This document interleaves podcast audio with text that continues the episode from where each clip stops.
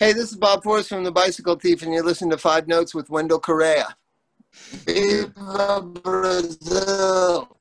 Fala galera, beleza? Eu sou o Wendel Corrêa e hoje eu trago para vocês a primeira entrevista exclusiva do Cinco Notas. O Cinco Notas, para você que não sabe, é um canal sobre música, já tem vários vídeos aí sobre o mundo da música. Se inscreve no canal se você gosta de saber curiosidades, informações e tudo mais. E seguir também no podcast lá no Spotify. Bom, a primeira entrevista não podia ser melhor, é um cara que eu sempre quis trocar uma ideia e foi além das minhas expectativas, que é o Bob Forrest. Se você já leu a autobiografia do Anthony Kidd Scarticho, ele fala bastante do Bob Forrest, ele é muito amigo, do, um dos melhores amigos dos Chili Peppers, do Anthony do Flea, e ele tem uma banda chamada The Bicycle Thief, que tem o Josh Klinghoffer, sim, o Josh Klinghoffer, que foi guitarrista do Red Hot Chili Peppers até há pouco tempo. Eles tiveram essa banda que lançou o primeiro álbum, o You Come and Go Like a Pop Song, em 1999, e esse álbum será relançado, né, vai sair em vinil pela primeira vez no dia 21 de setembro de 2020, a data em que o álbum completa 21 anos do lançamento. E é a primeira vez em vinil, muito legal isso aí. Vinil todo especial, bem preparado, fica bem legal. Se você gosta da banda, vale a pena você ir atrás. E também é uma das primeiras bandas, um dos primeiros trabalhos musicais do Josh Klinghoffer. Dando spoiler na entrevista, foi nessa banda que ele conheceu o John Frusciante. Bob Forrest vai falar sobre isso e também muito mais, muito mais coisas, muito mais dessa relação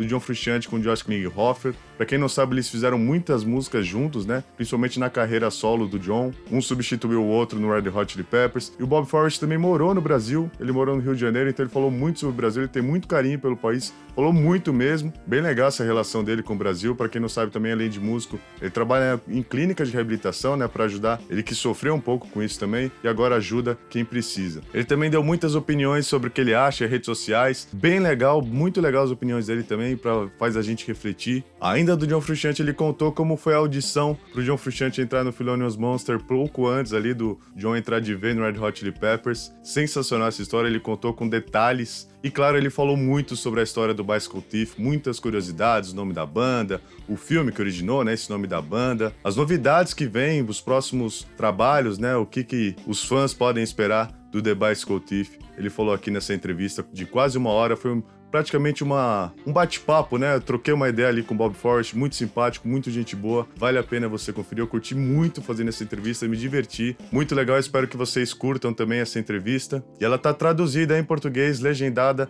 no youtube.com/barra 5 notas. E eu também disponibilizei ela em áudio, mas aí somente em inglês, né? Entrevista original em inglês no podcast que tem lá no Spotify e também em outras plataformas de podcast. Procura aí que você vai achar os cinco notas, tá certo? Não esquece de se inscrever e seguir o podcast lá no Spotify. Então vamos lá curtir essa entrevista sensacional com Bob Forrest da banda The Bicycle Thief. Hello. Hey, hey, can you hear me? Oh, should I go the other way? Perfect. How you doing? Yeah. How are you, Bob? I'm fine, and you? I'm good. Let me get a place where it can stand up. Is that good? There you go. Thank you so much for doing this, man. Is the first time you recording for the Brazilian channel? Yeah, yeah. I mean, I I, I lived months in Rio, like in 2012. but I never did anything. Just hung out at the beach. Then did you like Brazil? Where- did you enjoy? I love it. I wanted to move there, and then the riots broke out. Remember what year was that when the over the bus fares in Rio there was riots? Yeah, I, we have been a lot of riots here in Brazil since 2013. Yeah, I was living in Santa Teresa. Uh, Where are you live? I'm in São Paulo. Oh, Sao Paulo. I never been there. I hear it's beautiful and great. Yeah, I think you you enjoy. We have more places to go here in São Paulo. Rio is a beautiful city, but in São Paulo we have more places. Yeah. And, and I heard that people there's helicopters flying over Sao Paulo because people don't Yeah. like the traffic. It's crazy. Yeah, but there is a lot of traffic. There's a lot of traffic. Yeah, always. So, Bob, how have you been passing during the quarantine? Are you good? How are you? Are you okay? Yeah, I mean, my life hasn't changed that much. I live like up in the hill mountains, and I just have my kids, and I work, you know, two days a week. So now I'm just working two days a week via Zoom. You know what I mean? It didn't change my life that much. And you are releasing uh, the vinyl with the bicycle thief. I'm really glad you you are doing this because here in Brazil it's really tough to to find uh, stuff from Bicycle Thief here. I'm glad you are releasing this vinyl. Yeah, no, it, it's well, it, well, Josh is very, he loves Brazil. He's been there a lot, right? So the the kind of the visibility for Bicycle Thief comes from Josh's love affair with Brazil. He he loves it there. Yeah, man. The first time I, I hear the Bicycle Thief was 2004. I was 14 years old, and I oh, really oh, wow. enjoy the songs because it's about relationships. And when I was a teenager, I was starting going out with girls, having my girlfriends, and every time I break up, I listen to the Bicycle Thief song because it's really great lyrics about that. yeah, there is. Well, I, I, can tell you that doesn't get easier when you're not 14 anymore. like, I, I, you know, relationships are the one final frontier. Like, you can master, you know, you can become pretty masterful at music. You can become pretty masterful at business. You can become pretty masterful at at uh, education, but relationships are so fragile and so complex and so interesting. No one's mastered them. No one I know. You know what I mean? Everybody's trying to do yeah. the best they can and learn as they go. I can imagine that the song Off Street Parking is perfect for him, especially on the, the final verse where you say, years from now, maybe outside a movie, you'll be with somebody new, I'll be with somebody too, and you just say hello. That is perfect, man. There's the perfect leader about breaking up. That happened to me outside a Patti Smith concert. it was the weirdest thing in the world. And, and my current girlfriend, that was so much a part of the bicycle thief then, she knew who this girl was and and knew of her and it was kind of i had i had 10 year relationships with both of them, but this was at the intersection of that. And that was a that was a tense 90 seconds, I can tell you. Hi, how you doing? yeah, we're gonna go. always would be uncomfortable, right? yeah, I did. So, and, but but then one of the relationships is with heroin itself. I mean, heroin became my primary relationship. I mean, I know for non addicts, it seems like, what is he talking about? Like, I loved heroin. I would die for heroin. I would do anything for heroin. I thought about heroin all the time. And that's kind of like how we are when we're in love. you know what I mean? Yeah. That obsessive, you know, can't get it out of your mind. And so I always try to, parents of heroin addicts, I try to say, you know, it's it's like their first love. It's like their, their first crush.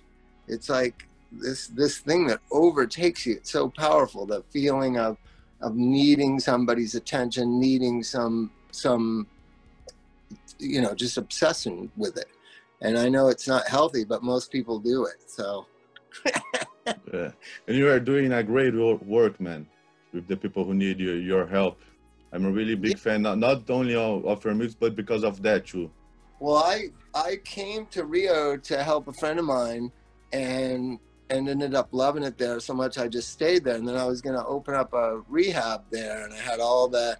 And it was in Santa Teresa, and and it was all kind of set up. We were a couple months away from, and the idea was to bring American kids to a different culture and hopefully they would have the experience that I had and Josh Klinghoffer had with Brazil. It's just so I never knew that that something could be so beautiful as as Brazil. And what I mean by it, in America, we segregate economic economic brackets, right? So very very very little interaction with either wealthy or middle class people with, with poverty in America. It's always shunned away. But I saw Brazil as this this complex kind of I don't know. It was just so beautiful how everybody was Brazilian and the economics. Yeah, certainly they're there, and poverty is there, and wealth is there. But there was this other thing, this more important thing, which is we are Brazil, that you don't have in America.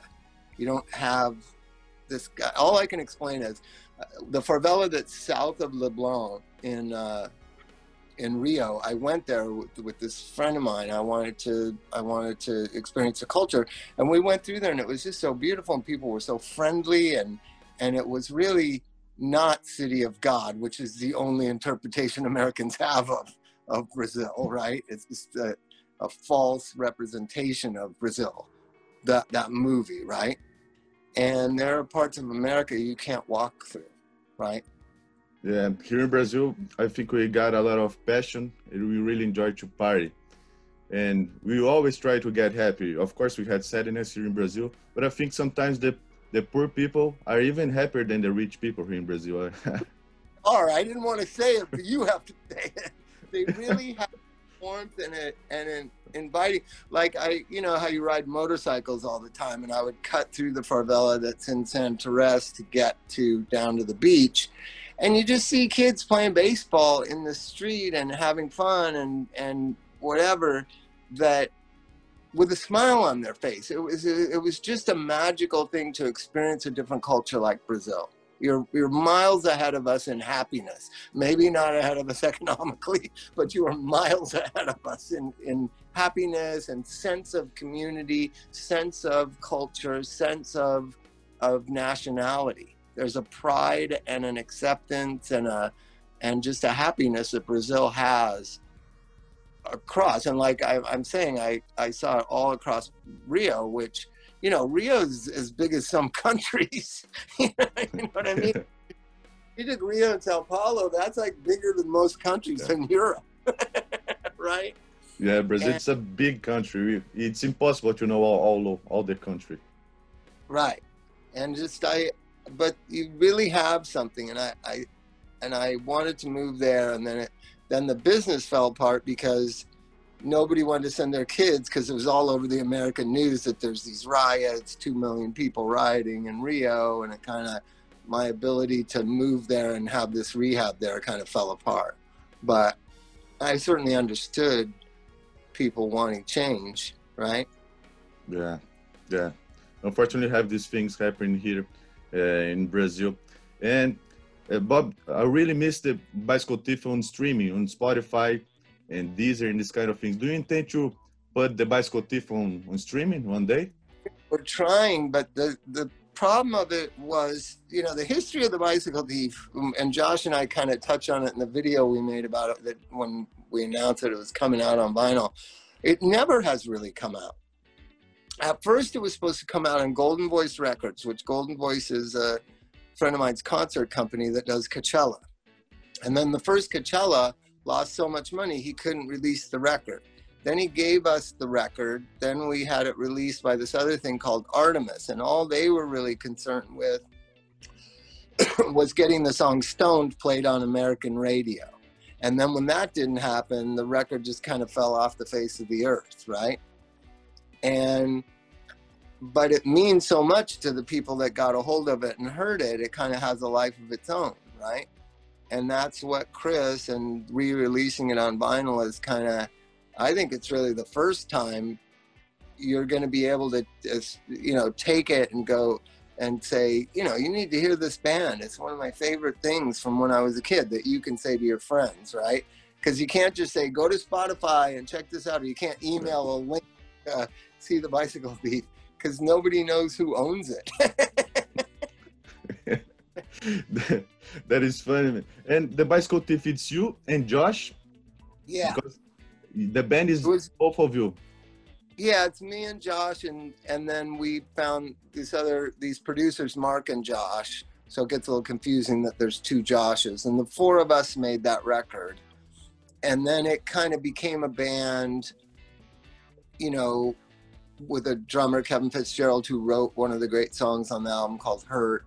It kind of became a band as we were writing the songs but it really was just the four of us in a room with samplers and drum machines trying to write songs together. Did you have the song before you met Josh? All your Brazilian people will love this, because since all the Frusciante Klinghoffer stuff, I had Cereal Song that John Frusciante and I had written, the song Cereal Song. Because when he got sober, he and I were going to form a band, and then quite quickly he got back in the Chili Peppers. So I was, and then I met Josh, who was only 16 at the time. And so then Josh and I wrote uh, uh, like four or five songs, just acoustic guitars and singing like I was doing with John.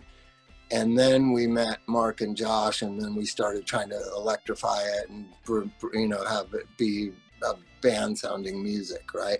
But initially it was just acoustic guitars. That's why. So I think some of the songs are are so meaningful because when you start writing a song with acoustic guitar, it has a certain kind of musicality to it that if you're just banging away on chords, it's it's you know with amps and stuff, it's a little different. And so we found a way to bridge to have those that acousticy sounding those six songs that we I had that were acousticy and to kind of electrify them rather than write them as electric and then you just keep piling more and more shit on top of it. That's why so many bands are bad. They they write songs with two guitars, bass, and drums in a room, and then they go record it, and then it doesn't sound like it did in the room. So then they just keep adding more and more and more, right? and you know, there's just more musicality when you start from with piano or you start with acoustic guitar. For me, I, I believe that. I mean, the Beatles wrote with a with acoustic guitars. Brian Wilson wrote with a piano. Those are the two greatest songwriters teams that ever lived. And you know, though I would say of the electric bands, Led Zeppelin's probably my favorite. I mean, that was written from a point of view of a riff. Down, down, down, down down, down, down, down, down, down. Like that has enough to bring in melody and bring in. It's not like two guitars playing Ramones. I know Ramones are the heroes of Brazil, but I mean, it's kind of hard to to expand on. It's kind of where do you go? Whereas with when you start with acoustic instruments, there's a lot of different ways you can go, and I yeah. see that hip hop and modern modern pop music, whether Billie Eilish is pop music, I don't know, but there's this idea of starting very with very fragile, you know, simple, minimalist things, and then just building it up. That's what the bicycle thief does. Instead of starting on 10 and trying to go to 11. you know what I mean? Totally and agree with you, man. Give credit who really yeah is Beck. Beck really invented that. When I've known Beck Hansen since he was eight years old, and Beck really just went went around Hollywood just playing acoustic guitar, and and then once he got with the Dust Brothers, it they the three of them made this new new music really, which is this acoustic hip hop, R and B, rock country rock hybrid, right? And Bicycle Thief was trying to do that, trying to trying to expand acoustic music, not starting from a rock aesthetic and then trying to elevate that. Yeah, totally agree with you. I believe a good music is is good also on the, on the acoustic guitar too, when a great music is. And how did you came up with the name, the Bicycle Thief? Well, um, it's a movie that I saw. I you know, getting sober for those of you people that know what it's like. I mean, I was homeless and I was, you know, pretty down and out and pretty desperate. And you live like that for years and years. When you get sober, all you do is feel. You feel everything. And so one night early on, when I was only like six months sober, this being summer of '96, I saw that movie and that movie made me cry not just not just because the movie was has this sad kind of uh, kind of existential sadness about it, but because because I felt the pain of the little boy that's in the movie. I felt like the little boy. I also was old enough to feel like the debased dad who he's crying over and I get chills still. I mean, I think The Bicycle Thief is one of the most beautiful movies ever made about human relationships and and people, right? And it's kind of hard for some people to follow because it's in Italian and it was made in 1940 or something. But if you can sit quietly with that movie and watch what happens between the father and the son I mean, there's no more profound explanation of the human condition than that. So when we were trying to think of a name of a band and the songs were so sad, I said, you know, there's Josh, there's this movie called The Bicycle Thief.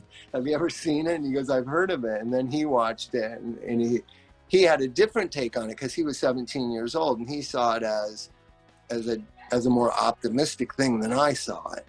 Like it's it's it's it's perseverance and and and tenacity and and against all odds type of thing. I think is how Josh saw it, and I just saw it as this this horrible crumbling of this man, this father. Have you ever seen the movie? No, I haven't. Oh, you should try I need to to watch. watch it. So it's a story of a, a man after after World War uh, um, II in Italy, who there's all this, this, you know poverty and starvation and and no work and and um, it's his his trying to take care of his family and he has this little boy that's about I don't know five, six seven years old and he gets a job but he needs his bicycle to work, right? He, he needs to go around on his bicycle in Rome.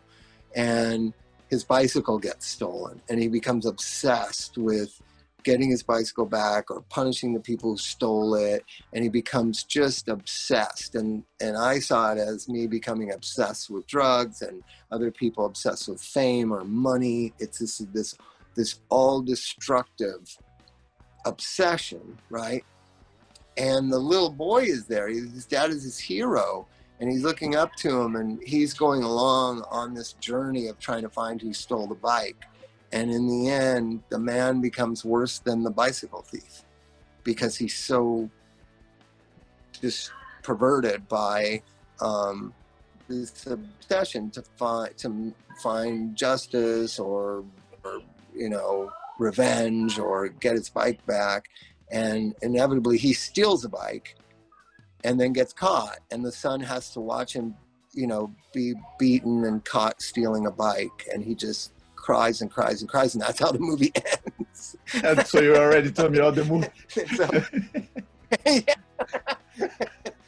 yeah, telling it is not the same as watching it it's But I'm gonna like watch a it. james bond movie yeah, it's really profound. So I just felt like if we could make a record that had the emotional impact of the bicycle thief, right, it would be pretty exciting. And so it's it's also like challenging yourself. Like my original band's called Thelonious Monster, so it's a tip of the hat to Thelonious Monk. When you're the Red Hot Chili Peppers are are uh, King Oliver and his Red Hot Peppers. That's Louis Armstrong's first band. When you're paying homage to the greatest people in history or one of the greatest movies ever made about the human condition, it's a declaration that we're going to be good. We're going to be excellent. This we're not trying to just get on MTV. This is fucking real. This is important. This is Leonard Cohen. This is Neil Young. This is this is setting your sights on the highest kind of artistic human kind of uh, goals you know and and you know what was funny is no one seen the bicycle thief so they didn't know what we were talking about. Yeah, man, that's what I most like about our work, man. It's, it's real, you know. Is that because uh, I miss you on the social media, but I, I understand why you're not there anymore. Yeah, I mean, we got to find a better way of communicating. I, I just think that the Mark Zuckerbergs of the world have too much power and too much say, and everybody should, but should banish him to another world. I really do. I think here in America, it's just disgusting. Social media. It's either selling a false sense of of consumerism or hatred. There's really not a lot of good going out of coming out of social media.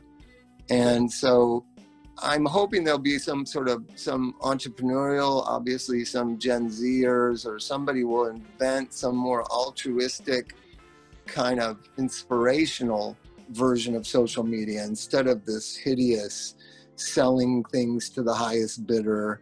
You know what I mean? I mean because because most people are susceptible to greed, right?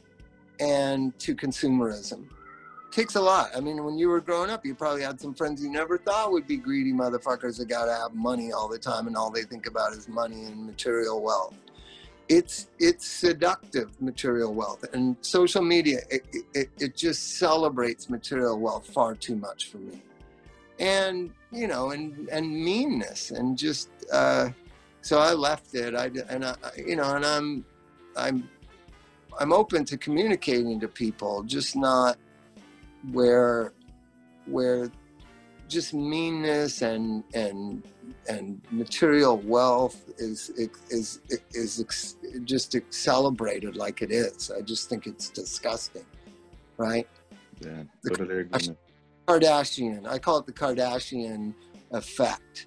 I mean, I, I don't get it. I don't understand how people can can can sit around and wonder what those idiots are doing. I have no.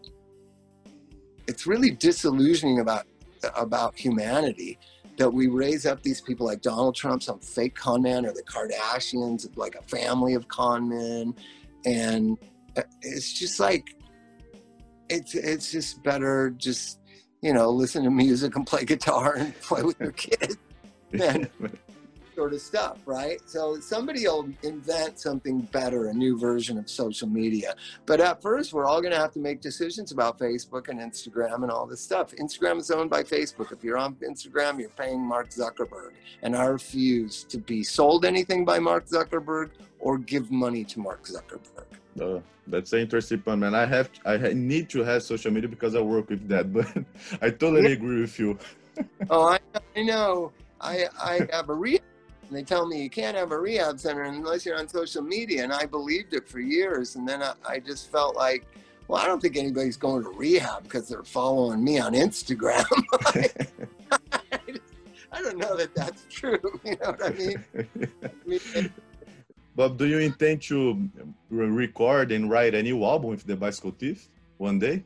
Yeah, we're trying to make a record now that COVID thing happened, and, and Josh is playing in Pearl Jam. I don't know if you know that or not yeah so just when i think you know it was a sad day. I remember when you know anthony and flea called me to tell me what they were going to do and and i was like um part of me was mad part of me was frustrated part but part of me was happy that maybe the bicycle thief could get back together and, then, and then just when we start talking about it and we start writing songs. Me and Mark, me, me and Mark and Josh and Josh were starting to write songs. Then Klinghoffer gets in Pearl Jam. so, so maybe someday, but not anytime soon. I don't think. You know, we're we. Uh, uh, it's funny. Like the bicycle thief is a special thing, so it shouldn't be just to make a record. It's got to be. It's got to be. It's got to be that thing, right? Yeah meaningful. And and you know we wrote some songs. I would say you know uh, we wrote a song about my friend matt dike who's one of the legends of hip-hop and that was when me and josh got back together and we were writing this song. And it's really beautiful. And so we do have some songs. And i think it's like the beginning of the bicycle thief the first time. I had cereal song. I had a song called max jill called. And then josh and i wrote some songs and it was over like a two year period of time this accumulation of all these portraits of people and portraits of emotions. And i think we're we've got that. We've got three or four really good songs. One one song that you you know might take five years ten years to get it out eh, eh, you know what i mean? But one song for the bicycle thief record is called i remember the 80s and it's this this kind of looking back on on my life and how much how much everything has changed, right? And and some for the good, some not for the good. A lot not for the good. you know what I mean? In the 80s, you know, and I know it seems like ancient times for a lot of you young people, but in the 80s, there was only literally about 40 or 50 bands in Los Angeles. Can you imagine? There's probably 10,000 bands in Los Angeles now. I mean, people just didn't aspire to be musicians in the late 70s, early 80s. If you told your parents you were going to be a musician when I was a kid, like in 81, 82, 83, when I started playing music, your parents cried. they were so sad that you were going to throw your life away. right? It's not like now parents are grooming their kids to be the next Billie Eilish. You know what I mean? It was like, oh my God, we failed as parents. He's going to be in a rock band, right? And so, but what's amazing is if you take that era of music in Los Angeles, like 20 of the bands are in the Rock and Roll Hall of Fame. 20 of those. Bands. I was going to ask you about this because about the LA scene nowadays because I'm from Brazil. I only been in LA last year, but I'm really fan of uh, LA scene.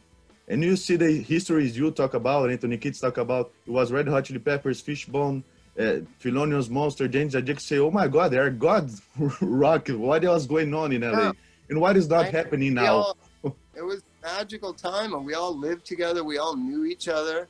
Here's a little known fact: Anthony and Flea and Jack Irons of the, the Chili Peppers grew up with Saul and Steven Adler in the same neighborhood. Guns N' Roses and the Chili Peppers come from the same neighborhood in Los Angeles, at, and they're all about the same age. I mean, that's, that's crazy. anywhere in the world, Brazil or anywhere. you know what I mean? In the universe, I believe. And the, the funny, the greatest story Steven told me. So the Chili Peppers are one year older than Saul, his name is Slash, and Steven. And they used to rehearse. They had this band called Anthem, named after the Rush song al- album, you know, Anthem, Rush, yeah. 2112. Yeah. And uh, and so they were playing mostly Rush songs, I'm assuming. And it's it's Flea, Alain Johannes, and Jack Irons, and Hillel, and they're probably 17. So that means Slash and Steven are 15, right? And Slash, Steven remembers Slash and him climbing up on this fence to listen to them rehearse in this garage. I mean, that's Los Angeles. that's the, crazy, man. the mecca of rock and roll of all time, right? Think Los Angeles in that era, like here's the bands that you could go see: the Go Go's, the Germs, Los Lobos, the Blasters, X, the Chili Peppers, Jane's Addiction, Guns N' Roses, Poison. I lived across the street from Rikki Rockett, the Poison drummer. Gibby Haynes from the Butthole Surfers was staying with me. And and he goes, That's really the guy from Poison lives across the street. And I said, Yeah, he lives across the street. And he goes, I gotta meet him. And he went and got a cup out of my kitchen and walked across the street, knocked on the door, and asked for a cup of sugar so that he could meet the Poison guy, the Butthole Surfers guy. I mean, that was a nutshell. It was just exciting and everybody liked music and lived for music and and uh and you know, and that era is gone, and that's what this song called "I Remember the '80s" is about and and the fact is i don't even live in la and that's the chorus says i don't even live in la no more. And no, no, neither does any of the people who who live there right in that era.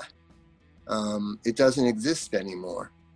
You know i don't know what sao paulo's like but los angeles has become very you have to be very wealthy to live there. So struggling bands can't live in la right and if there's not artists and if there's not creative things going on, there's not art openings and poetry readings and and bands playing in garages, I just don't have much interest in a in a in a section of the world. It was about what Hollywood meant. Everyone lived in Hollywood because you could live there. Me and Flea and Anthony lived in a one bedroom apartment for four hundred dollars a month. All we had to do is come up with like 140 bucks each to live right on Hollywood Boulevard now that apartment's probably four thousand dollars a month. You yeah. I mean? Yeah.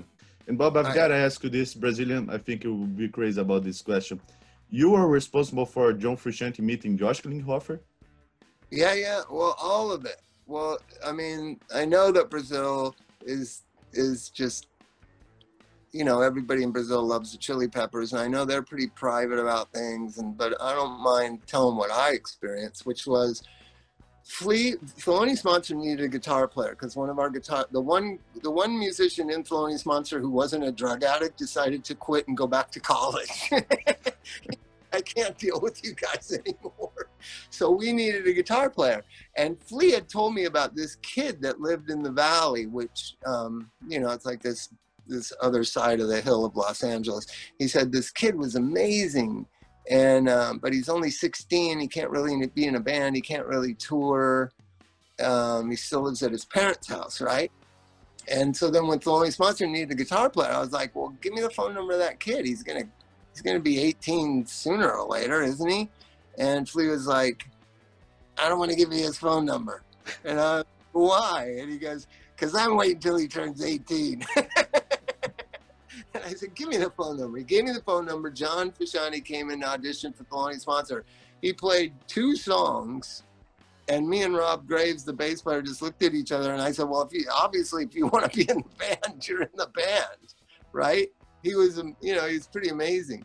There's one very complicated Thelonious Monster song. I said to him when I got to the rehearsal, "Well, what songs do you know?" And he said, "John Frusciante, 16 years old, said all of them." And I said, "You know all of our songs?" By this time, we'd made three albums, and he goes, "Yeah, all of them." And I go, okay. And our hardest song to play is one called Positive Train. Even the guys who wrote it can't play it. It's pretty complicated. So I said, do you know how to play Positive Train? And he said, yeah. And I said, okay, let's do Positive Train. And he, um, he got it in his pedals, you know how John is, and he's standing there and he goes, wait, wait, wait, wait, wait, wait, wait. And I said, what? And he goes, which part do you want me to play? The, the Dix Denney part or the Chris Hansen part? Like he knew which guitar players' parts were. And I was like, well, the Chris Hansen part, because that's who he was replacing, right? And he goes, okay. And he played the riff from this song called Positive Train perfectly. Like even the guy who wrote it, Chris Hansen, can't play it perfectly. It's like a studio overdub that he took 20 times to get it right. And John just played it perfect. So I was just like, whoa. And so we asked him to be in the band. And then I told Flea and Anthony, like, yeah, that kid, it's amazing. He's going to be in Thelonious Monster. And Anthony said, what kid? And I said, the kid that Flea and DH knew about. His name's John. And Anthony was like, why do I not know about this kid? and obviously that led to them playing with John. And then John, John was at first going to be, be in both bands until it became a problem. So John was in Thelonious Monster and the Chili Peppers until Mother's Milk got made and re- and was coming out. And then the same thing, like Josh was 17, we were making the record, and I wanted this like Lynyrd Skynyrd like guitar solo, and Josh doesn't even know who Lynyrd Skynyrd is because he's like 15 years later than John, right? and or 12 years later than John. So I said, well, I'll call Frusciante. He can come down and do it. And Josh is like, okay. And so John came to the Bicycle Thief recording to play the guitar solo on the outro of Cereal Song. And that's when they first met. And that was a pretty magical moment when the two of them met. It was, it was pretty magical. Very magical because 2004 there are a lot of great songs with John Frusciante and Josh Klinghoffer together, man. This is beautiful. I, uh, well, the, the, the People Collide with Clouds is so great. That album, yeah. you know that. Yeah, so beautiful. So you know, life has its ups and downs and all arounds, and in the end, you know, music matters, friendship matters, and and you know, we all have our ups and downs. But yeah I mean, it's been a pretty. It's on the Bicycle Thief record. It, it's worth sticking around just to see what happens. It definitely is worth sticking around just to see what happens. Right. Um, and how do you feel about this, Josh leaving and John coming back? I knew it was kind of inevitable. Everybody said it wasn't, but I just thought, you know, we're all we, first off we're all friends first and foremost. And a lot of times you butt heads or you don't see things the same way as other people do and you overreact or go this way or that way. Anthony and i have or who are probably best friends i would say have fought throughout the 40 years we've known each other. But inevitably there's so much love you got to figure it out. And and not everything is connects at all the right times at the same times right and I just felt like, you know, I understand John's point of view, which is, which is, I just care about music. I just want to play music. I don't like thinking about all the other stuff. But when your music is so beautiful, it comes with a responsibility to all that that it kind of encompasses, right? And that battle with him or with Josh, that Flea has it also, is just like it's a very it's a very difficult thing. It's very difficult. It would the way I and I say it is if you were the best plumber in the world and people celebrated plumbing, it would be hard to be a plumber. you know what I mean? You know, you start out just a kid loving music and playing it in your in your bedroom, and then you record it, and then people hear it, and then it becomes mythologized, and then this burden of expectation comes with with it, right? And I think John battles with that, and now he's in a better place to kind of deal with it. You know what I mean? That's why I, I idolize a lot of people. Uh, Anthony says I idolize too many people, but I, I idolize them, but I try not to burden them with my expectations of them. Right? Bob Dylan, Neil Young, um, Leonard Cohen. Um, because because how much I love them and their music means to me, I don't want it to harm them, my love of them, right? I don't want them to shun away from public life or going to the supermarket or or or I don't want to keep them in a box making music the way I want to hear it. You know, the audience has a responsibility to the musicians that they love, and I think sometimes they they forget that because musicians don't really exist without an audience, and an audience doesn't really exist without the musicians. It's this union of of love and joy and appreciation and feeling that happens. But when the audience expects you to give them what you want, what they want, and won't allow you to go this way or that way or take a break, it gets to be a little much. And right? musicians are, are also regular people too. I think some people believe they are like icons. They are not even from the from the earth. They are aliens. the musicians, but musicians are regular people too. They they have to go to the bathroom. They have to take shower. They drink. They eat. yeah, they poop. Yeah, no, but some of them are very different people. I believe they're that. Well, David David Lynch is a, I, a big hero of mine, the filmmaker, right? And he says some people have an antenna that is in touch with the other world, the world of ideas, right? So there's the ideas world. It's a fourth dimensional world. It's a world you can't see or understand, has no language. It's just the world of ideas. And some people have antenna that is constantly in touch with the world of ideas. And it's torturous. He, he describes as not a good thing to have the antenna to the other world, right? Because yeah. they're getting all messages and somehow the artist has to figure out how to have a life and be a human being with this stuff coming at them all the time right yeah. and bob probably the icon of that and and so i got kind of close to him and knew got to observe him in the 80s and he does a thing where if something's coming to him he just gets a piece of paper from anywhere a, a hotel stationery and writes whatever's coming to him. And then he doesn't think about it. He doesn't try to write the song. He doesn't do anything. He takes that piece of paper and he puts it in this briefcase.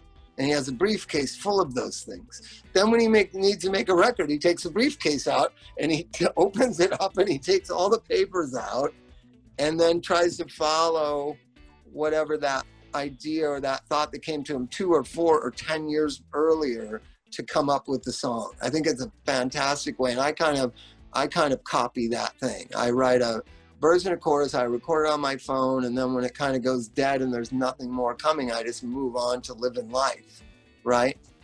And you know, and that's what writer's block is: is the fear that your antenna isn't bringing anything in, and the only reason it's not is because the the there is no deadline or release date for creativity so an artist gets put in a bad spot, like say, uh, you know, you know, Chance the Rapper or whatever. So he has this big, huge album. And then there's this corporate machinery that says you have to make another one within the next 18 months so we can capitalize on this success of this one. And most artists, you know, play into that and then they make shitty second records, right? You know what I mean? Whereas someone like Bon Iver is saying like, no, I made that record and I'm going to make another record when I feel like it. And I don't care what the corporation thinks, right? Yeah, that's And the so- best way to should they do it. Yeah, but as a fan of a, of a band, you're disappointed. Yeah, you want more? Give me the music. right?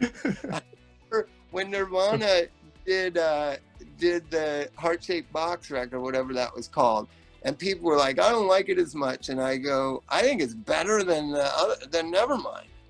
And they were like, "No fucking way!" I go, I, "It is. It's got. It's more musical. It's more beautiful. The subject matters are more intimate, more personal.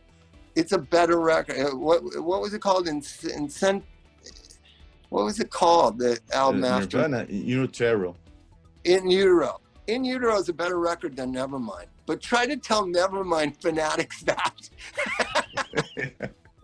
and Brazilians are really fun about that because the band just came to Brazil. They already play in a lot of uh, cities here in Brazil, and they just go back to America or England or whatever. And then the fans on the social media come back to Brazil. They've just been in Brazil. Wait for a few years. I know. they come Well, back. You know, like uh, a lot of my friends play Rock in Rio, and everybody loves going and playing show. It's one of the greatest places to play. Nir- Going back to Nirvana, I remember when Nirvana played there. They played Rio by uh, by Duran Duran. Yeah. Do you- Yeah, yeah. when they played at Rock in Rio. Anyways, um, so you know, Metallica will play, or Chili Peppers will play, or acquaintance of my b- bands, friends of mine's bands will play, and literally, the, the, usually you Brazilians will give them one year break. And then on the second year, like, why is Metallica not playing? Like, they just played here in 2018. You want to play 2020 too? Just, just That's exactly like this. So you have a podcast, people can hear you that, right? Yeah, it's called Don't Die podcast. And I talk a lot about music on there. And um, you know, you can you can still you, you know, it's funny like you can find th- ways of connecting with people, right? Whether it's through, you know, Josh releases a lot of Pluralone videos. Have you seen those? Yeah. Right. So I think we're gonna we're gonna do a live concert of the entire album, probably around around the the the release date. So you'll see me and Josh play the entire album live, and on I think September 21st, to be honest with you. So great news, so- man. yeah, we, and I hope we don't screw up. We're gonna practice. It's hard to practice with COVID, right? yeah, and I know, I know your music, man. The this acoustic guitar I have system when I was 12, and I take out the album because when I was started listening to you come and go like a pop song, I was learning how to play the guitar. And Oh my God. yeah, Right. cereal song. What are uh, What are all the green books up there? The Green Book's a lot of books from me and my daddy. We have a Oh, lot yeah. of, of music, and we are a big fan of soccer too. Music and soccer, what's moving moving us here. Uh, football. yeah. yeah, we call football, but Americans sometimes doesn't understand soccer. You're trying to be American. That's interesting because when I talk to Americans, I say soccer. When I talk to uh, British, I say I say football. yeah, yeah, yeah. football. So, so I, my son Elvis, who's now going to be ten in a couple weeks, um, he kind of was in Brazil a lot when I was doing that rehab there, and he really, because he was like just starting to talk, and he used to watch the children's Brazilian TV show. Remember the two clowns, Paquito, Paquito, or whatever they're called? They're two little clown guys. Yeah, patati patata. Yeah, yeah, yeah. My son still loves that. We have all their toys here, and now his little sister has them. And he spoke Portuguese. He could speak Portuguese when he was like Oh. two and a half years old, 'cause from that TV show. Really, man? Yeah. What is the name of it again? Patati and patata. Yeah. Are those They're- guys stolen? They are huge in Brazil, huge in Brazil since the 80s. And then they became more famous on the last years. They were huge on the 80s. And then, then again, they come back as Klaus again. And they are huge. I, I, it's really good. They're famous. They're too. Your son like it's really funny then. He was obsessed with them, and we bought all the toys. You know, they got all the Petito Petito toys. That's funny, man. You need to come to Brazil. yeah, I'm gonna I'm gonna come back. We're gonna we're gonna play there somehow, some way. But but in the end, I think I'm gonna end up living there because I loved living there. You know, it's just such a beautiful culture. I think you really enjoy, man. You have to do some concerts and some gigs here too. Yeah, yeah. Plus the the places in Santa Teresa, I had a one bedroom, like a one room apartment that had a swimming pool on like the fifth floor. So it was, it- you know, it was like you sleep on the a bunk above a desk and whatever, and had a beautiful bathroom. But then it had a balcony that had like this little hot tub swimming pool. Like, how much better is, can life be than being in, in Brazil, like in a hot tub? I'll be there someday. I never forget like what it was like to live there. It was the greatest. If there was no violence in Brazil, it would be heaven for us. Yeah, yeah. Yeah, but Well, it's a sad you need- thing. You need a. From what I understand, I'm not a big politico, except for here in America. I try to butt out of other people's politics, but you know, a lot of corruption went on in Brazil. A lot of, Yeah. a lot of used car salesmen. We call them politicians. And you know, it only get worse. Yeah. Now you Yeah. got Trump. Now you got Trump Jr. Right? yeah, man, it's even worse than Trump. I can't believe it. This guy is our president.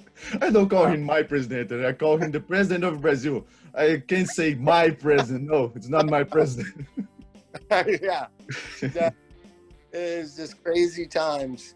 You Yeah. know, music music is gonna I always think that music is the communicator and the transformative kind of art form that unites people, right? Yeah, And- always music. Music saved my life so many times. and I'm really grateful for you guys. I'm a big fan of Thelonious Monster. I'm a big fan. You saved my life. Oh well thank you. So Amen. I'll be down there. I don't know about Sao Paulo. I I get scared of the traffic. I mean I've heard horror stories. Like people miss their concerts because of the traffic. São Paulo, in here, São Paulo, people call us for really worker people. And we really are. We work all the Yeah. time. It's 24 hours. It's 24 7 here in São Paulo. We never stop work. We're always caring about work. So we not leave the work until the work is done. And then sometimes we miss some things like a concert.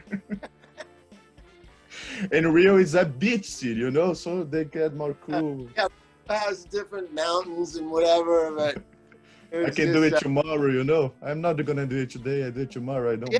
care about it. Was- I was only supposed to be there for three weeks. I stayed for four months because no one ever made about anything. Like, what are we doing? Well, I don't know. I was going to go to the beach and I was going to go. Oh, uh, the Gogol Bordello. Uh, he has a record store there in in uh, Ipanema, and uh, I was kind of hanging out with those guys. They, they, they don't even know where they're going.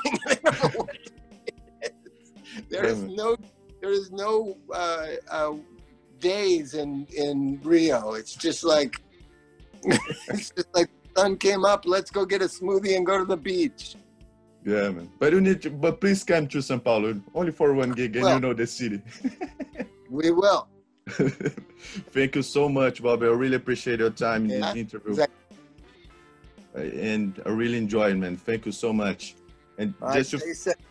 Love to you. Bye bye. thank you.